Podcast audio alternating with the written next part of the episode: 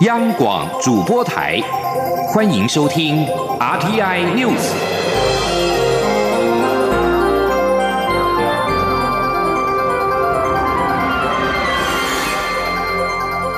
听众朋友您好，欢迎收听这节央广主播台提供给您的 RT News，我是张顺祥。首先把新闻焦点关注到是世界大学运动会，台湾的单杠选手唐家宏七号在二零一九年拿波里世界大学运动会以十四点七分的高分夺下了中华队史首面的单杠金牌，这也是继李志凯鞍马项目之后，今年世大运中华队在体操所拿下的第二面金牌。台湾鞍马王子李志凯在体操男子鞍马决赛压轴出赛的他，在缴出全场最高的十五点四分，成功写下世大运鞍马二连霸，并成为台湾体操史上在世大运包办两面金牌的第一人。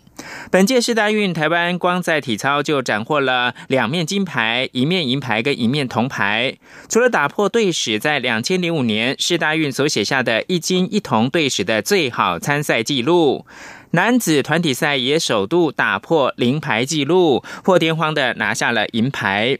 此外，台湾曾经两度拿下世大运桌球男团的银牌。今年是台湾相隔十二年之后再次的闯进桌球男团的金牌战，可惜没有能够突破中国的封锁，最后是以零比三落败，取得了银牌。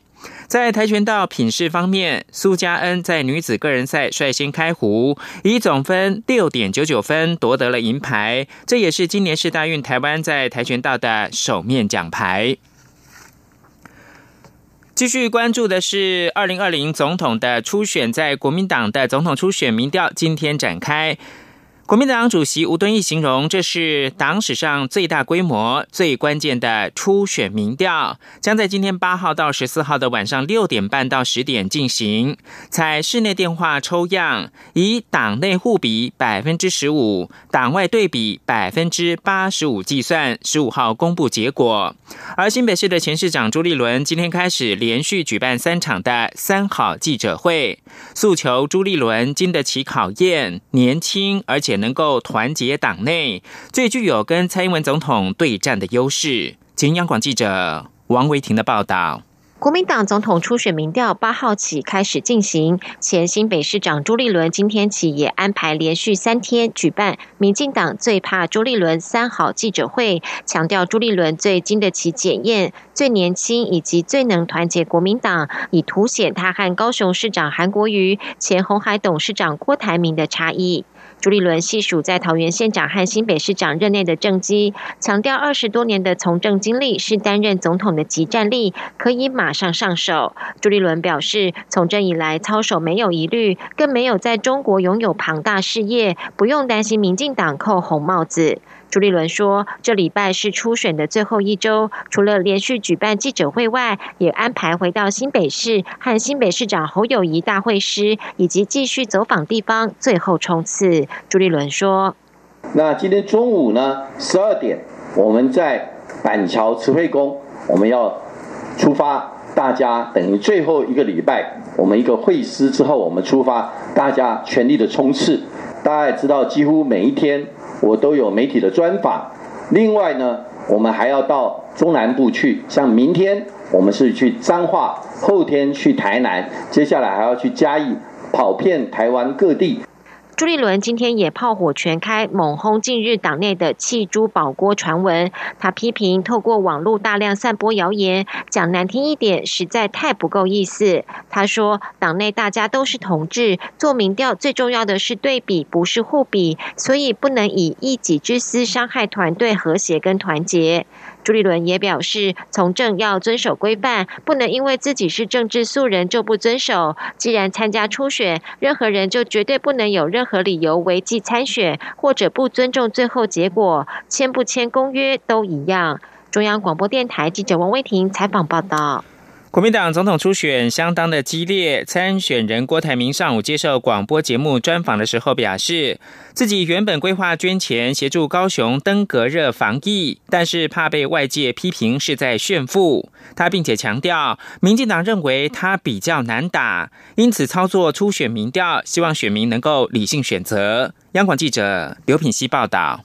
国民党总统初选参选人郭台铭八号上午接受 Pop Radio 专访，对于外界质疑他提出课征富人税的政见难以落实，郭台铭表示。最近他与一些富人接触，基本上他们都愿意缴纳，只是不愿意声张自己是富人。他并表示，他不是首富，而是首笨，因为自己一切照规矩做。但其实台湾比他有钱的人还很多。他如果当选，一定会好好与这些富人沟通，保证一定能够克到富人税。节目中有民众扣印，希望郭台铭约束前高雄县长杨秋兴的言论，不要伤害高雄市长韩国瑜。郭台铭表示。他与杨秋兴没有交情，也没有关系。当初杨秋兴找他是为了帮韩国瑜招商，他一直以为杨秋兴是韩国瑜的重要人马。后来杨秋兴跟韩国瑜发生人事问题之后，他就与杨秋兴划清界限，叫杨秋兴不要再来找他。最近两人已完全没有联络。此外，民众扣印表示，既然郭台铭可以花大钱买广告，应该也要出钱协助高雄登革热防疫。对此，郭台铭说，他本来已经规划做这件事，但怕被外界认为是在炫富，而且违反国家体制。外传民进党积极操作国民党初选民调，要灌票让韩国瑜胜出。对此，郭台铭接受专访后，受访表示，他听到消息，民进党认为他比较不好打，所以呼吁支持者在民调时投给韩国瑜。也有消息指出，赌盘已经反操作。他呼吁大家要理智做选择，也要求国民党应该出面阻止这种现象。他说。本来我我我是曾听到我讲赌盘说啊我会赢，后来已经最近不接受郭台铭的，人家听说了，因为我根本不晓得原来选举还是赌盘的事情。他们说因为民进党在操作赌盘，已经不接受呃国民党的这个郭台铭赢的这个赌盘了。你们去查一下都知道。那我本来是一个很有胜算的机会，因为民进党的这样的一个反操作啊，所以造成我现在非常的危急。对于仍未签署初选公约一事。郭台铭指出，当初在初选同志座谈会上，韩国瑜是由前立委孙大千代签，新北市前市长朱立伦则是由前立委高思博代签。他日前表示要由代理人签署，但党中央表示不行，他便建议五位参选人在七号反铁龙公投凯道活动上一起亲自签署，但党中央没有采纳。他认为党中央应该说清楚有何顾虑，否则就是陷他于不义。至于是否承诺，如果初选没有胜出，也不脱党参选，郭台铭说这是假议题，应该问问国民党是否要出来领导团结。央广记者刘聘熙在台北的采访报道。韩国瑜跟郭台铭都说自己是民进党最怕的参选人，而国民党的对手，也就是现任总统蔡英文表示。我没有怕谁的问题。从韩国进来积极批评他的情况来看的话，反而是韩国都很怕他。外传绿营内有支持民众企图灌票，影响到国民党初选民调结果。基层也流传有鱼点鱼，无鱼吃菜的说法。对此，民进党组织部主任李庆峰今天受访的时候表示，民进党会密切关注国民党内总统初选，但是党内对于谁出现比较有利，并没有定论，更不可能组织动员灌票操作。记者刘玉秋报道。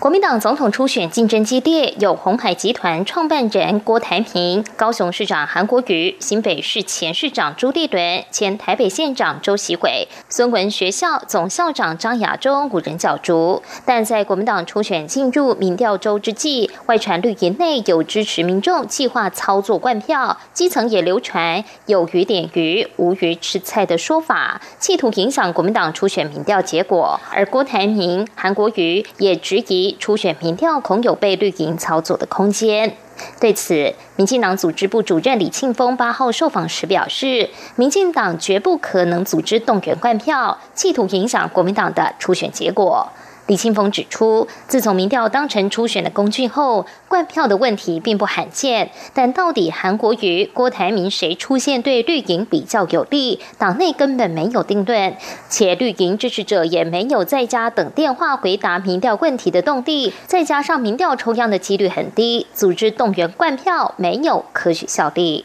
李清峰说：“我们当然是密切观察，可是我们没有。”没有先到那种地步，或者是说去去处，就是说去处理组织行动。我刚才特别强调过，因为不知道谁比较，你很难判断半年后谁比较强，比较好打不好打。然后支持者也没有那种闲工夫让你去动员支持对方。李清鹏也指出，目前确实部分偏绿的社团有在流传有鱼点鱼、没鱼吃菜的讯息，但这属民间社团自主性的行为。因为韩国瑜在这半年来一直都是政坛的火红人物，讨论度高，民间。社团有所讨论、流传，这无可厚非，也可以理解。但这类讯息的发送都很零散，包括党部群组、公职人员等组织系统，并未发送这类的讯息，是否有组织动员，其实很容易辨别。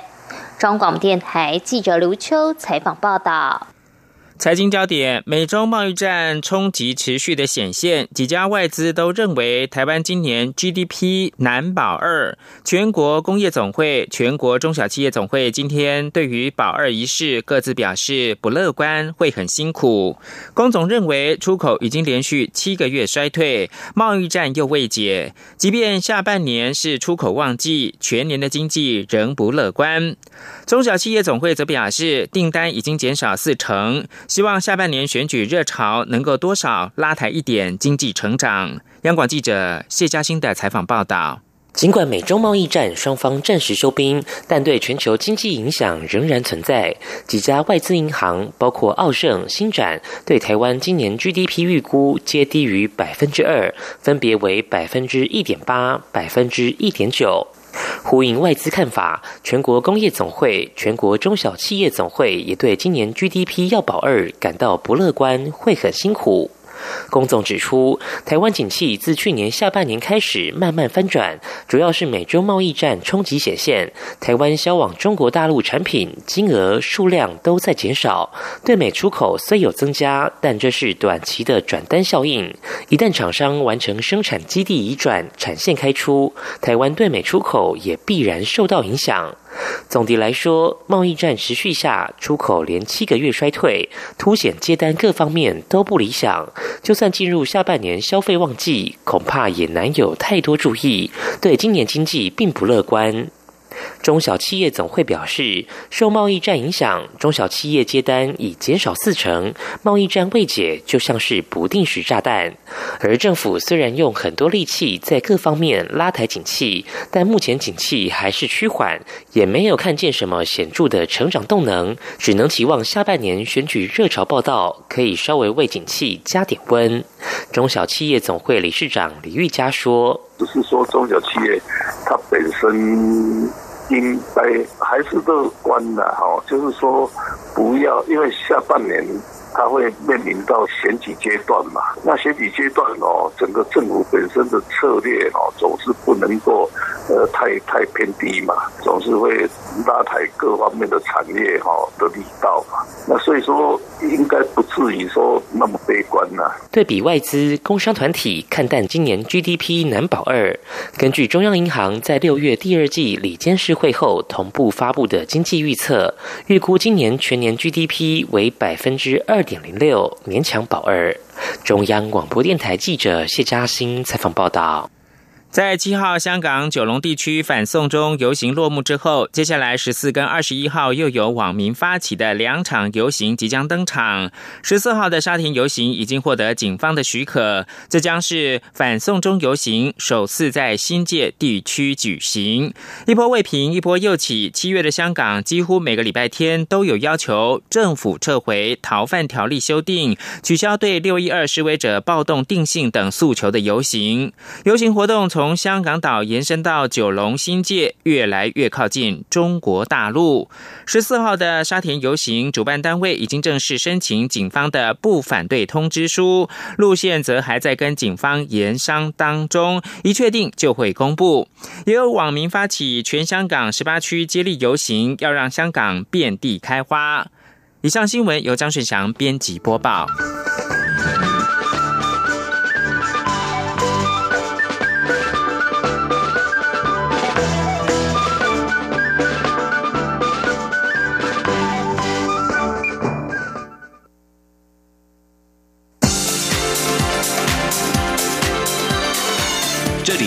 中央广播电台台湾之音，欢迎继续收听新闻。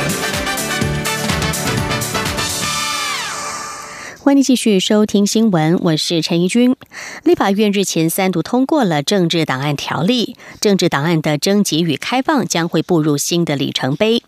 蔡英文总统在昨天也表示，对社会各界关心的美丽岛事件、陈文成命案等案件被列为永久机密的档案，他会依法领导国安单位一一重新检讨机密等级，尽可能还原真相。行政院国家发展委员会档案管理局今天指出，为了避免各个机关不确定清查的档案是否为政治档案，他们列出了三万多笔的关键字，例如“陆哭事件”、陈文成、施明德等，都在清单当中。记者杨文军的报道。立法院日前三读通过政治档案条例，国发会档案局副局长陈海雄二号受访时指出，待总统公布后，档案局会先发文给各机关，要求立即将库房内的档案进行全面清查，将政治档案的部分编目，时间为期半年。为避免各机关不确定清查的档案是否为政治档案，尤其过去很多档案都会使用代号或人名，不是每个人都清楚，所以他。他们也列了三万多笔的关键字，如“陆哭事件”、“陈文成”、“施明德”等，供各机关参考，也会放在网站上公开。陈海雄说：“就像您跟我，我们不是研究这一段历史的，很多名词或是人名，对于我们来讲，我们会认为跟政治档案无关。但事实上，研究者他就看到这个名字，啊，他就说啊背后是什么案件等等等。那我们用这样回推，各机关对于他去判断政治答案这件事。”事情的时候，他会跟你我一样，也会产生这一堆的困扰。那这时候我就把关键词提供给你，那你就比对看看，有类似的你就把它挑出来。经过六个月清查后，档案局将要求各机关针对机密档案做检讨，进行解降密工作。若机关认为此档案必须保密三十年，那就要提出法令依据，否则就要解密。若要永久保密，则要经上级机关同意，不能自己说想保密就保密。当档案最后被审定为政治档案，就是准国家档案，将进行整理装订，遮掩身份证字号或住址，牵涉国家安全部分做分离处理等，陆续就会对外公开，供一般民众使用。此外，为避免档案公开程度或应用引发争议，档案局也将同步举行争议事件委员会议，邀请专家学者、社会公正人士、当事人、继承人开会讨论，减除不必要的争议。中央广播电台记者杨文君台北采访报道。立法院日前也刚完成了国安无法的修法，蔡总统指出，立法院下会期要努力完成中共代理人的修法，防止中国透过代理人在台湾从事危害国家安全或是社会安定的活动。对此，国民党立法院党团指出，代理人的定义不明，相关修法只是为了选举操作。而推动修法的民进党立委余婉如则说，国安无法修法偏向事后的修补，而代理人相关的修法则是事前的预防示警，两者补强国安是不同的思维。记者郑玲的报道。蔡英文总统六号在脸书指出，立法院下会期要努力完成中共代理人的修法，严格规范人民、法人、团体或机构为中共进行危害国安的政治宣传、发表声明、参加中共所举办的会议。民进党团日前也已提出《两岸人民关系条例》修正草案，规定台湾地区人民、法人、团体或其他机构不得为大陆地区党务、军事、行政、具政治性机关、团体或涉及对台政治工作、影响国。国家安全或利益的机关、团体或其派遣人的代理人，危害国家安全或社会安定。国民党团八号举行记者会指出，中共代理人的相关规范在日前修正的国安无法中已经可以处理，而且代理人定义不明，后续可能会造成执行困难，也会有妨碍言论自由及新闻自由的问题。国民党立委林维洲说：“你只要跟他有关联，你做他的代理人，你跟他的代理人有协议、有开会、有呼应主张，那通通会触犯这个法律。”真的是要把它弄成戒严吗？这是蔡政府的原意吗？我不认为啦。定这个法，我觉得是只是在制造冲突啦，好制造话题，制造冲突，然后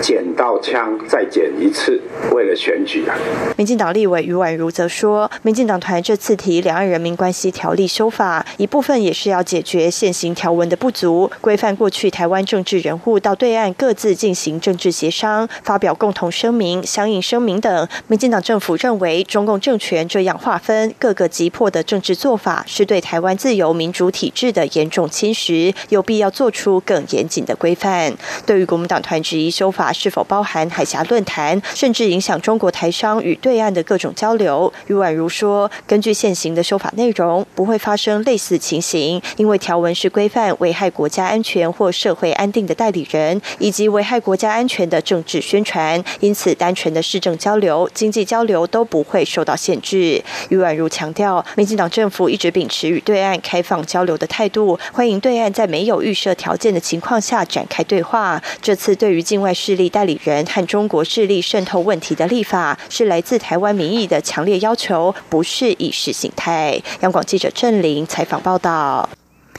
长达十七天的长荣航空空服员罢工终于在周六落幕。消费者文教基金会今天表示，这次罢工影响了旅客有二十七万多人次。长荣航空目前所提出的个人赔偿上限为两百五十美元，相当于新台币七千多元。但是，根据欧盟法院所发布的相关赔偿规定，明定罢工非属不可抗力事由。如果有旅客的航班是从欧盟国家飞往台北，受影响。伤者最高应该要获赔六百欧元，相当于新台币两万多元。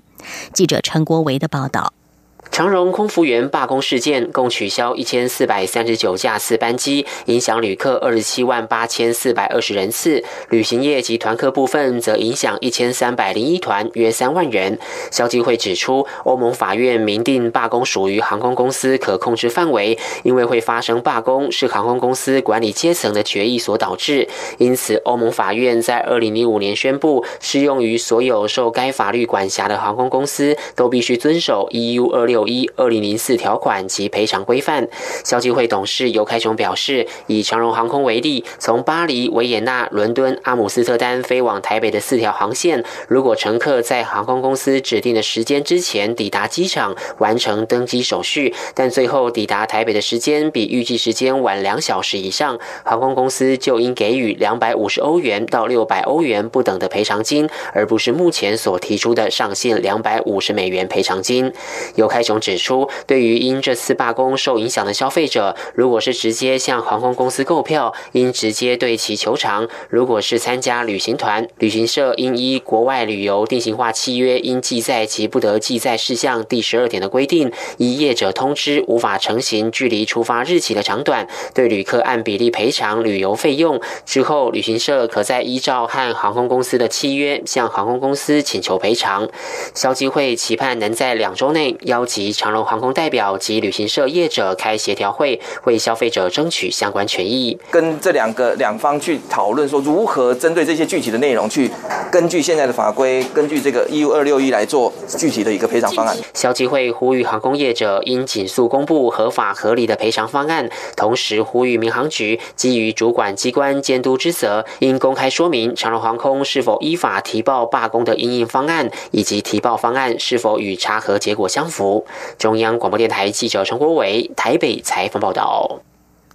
财团法人草根影响力文教基金会在今天发表了台湾青年外漂议题的调查报告，结果有两成七的受访者或其家人有到海外就学或是就业的情况，其中发现海外就学年龄从过去研究所提早到大学的阶段。调查也发现，五十岁以上的中高龄受访者也有外漂就业的情形。记者肖兆平的报道。财团法人草根影响力文教基金会委托醒吾科技大学，针对台湾青年外漂就学就业情况进行调查。根据他们的统计发现，有两成七的受访者或其家人有到海外就学或就业，前往的地区依序是美加、中港澳与欧洲。根据调查发现，之所以到海外发展的主因与拓展国际视野、国外教育品质较优、国外市场大、台湾找不到合适就业机会等因素有关。值得注意的是，几岁开始到海外就业的问题。结果，除了有年轻化趋势外，也有往五十岁以上中高龄发展的迹象。空中大学管理与资讯学系教授陈松博说：“以前主要是一个研究所的阶段，但现在变成是大学的阶段。就业的阶段当然是以年轻的阶段为主，三十岁以下，哈，那占了四成一。那其中我们比较觉得可怕的就是哈，六十岁以上的竟然还有两成一，啊不，两趴的一个六十岁以上到国外去就业。”财团法人中华经济研究院副院长王健全认为，海外发展年。轻化的原因可能跟台湾高等学历贬值化以及产业未能适时升级有关，而出现中高龄海外求职的情况，则可能跟美中贸易战有关。他说：“大陆现在面临这个这个美国这个对华为的一些抵制，所以半导体这个可能短期内不管是转单，不管是。”啊，这个挖角哈，他甚至一些退休的人去大陆去做一些东西哈，都是未来是一个可能未来上面是一个趋势，王建全建议，高教应有退场机制，并与产业合作训练国际化人才。相信台湾青年还是有不少机会。草根影响力文教基金会的民调是在五月二十五号到六月八号期间进行电话民调，有效样本为一千两百一十三位，且在百分之九十五的信心水准下，抽样误差约为正正负三个百分点。中央广播电台记者。肖照平采访报道。国际消息来看到是委内瑞拉这个国家的政治经济情绪动荡是否有化解的迹象？根据路透社七号的报道，委内瑞拉反对派将在巴贝多和总统马杜洛政府的代表会面，作为化解这个经济凋敝国家当前政治危机的部分努力。委内瑞拉反对派领袖瓜伊多已经表示，任何会谈都必须为这场危机带来可持续的解决方案，而且不能被马杜罗的社会党政府用来争取时间。另外一方面，委内瑞拉尽管拥有全球最大的石油储量，但仍然因为贪腐、管理不当和近来的美国制裁，而经过了越来越严重的燃油短缺。一名反对派议员七号表示，委内瑞拉最大的炼油厂区已经因为停电而受到重创。国民议会议员史特法内利表示，阿穆艾和卡尔东炼油厂区在六号晚间停电，进入这两处炼油厂的通道已经关闭，他们已经被国家卫队和委内瑞拉国家情报局的官员接管。这名反对派议员还说，有部分工作人员已经被逮捕。再来关心中美洲的移民问题，《纽约时报》等媒体在六号发表了一篇文章，形容位于德州克林市的一处边界巡逻站里头挤满了数百名身穿带着病菌脏衣服的孩童。不过，美国总统川普已经指控这项报道是个骗局。川普七号还表示，将会对媒体开放这些因为过度拥挤和条件恶劣而遭到批评的移民拘留中心。《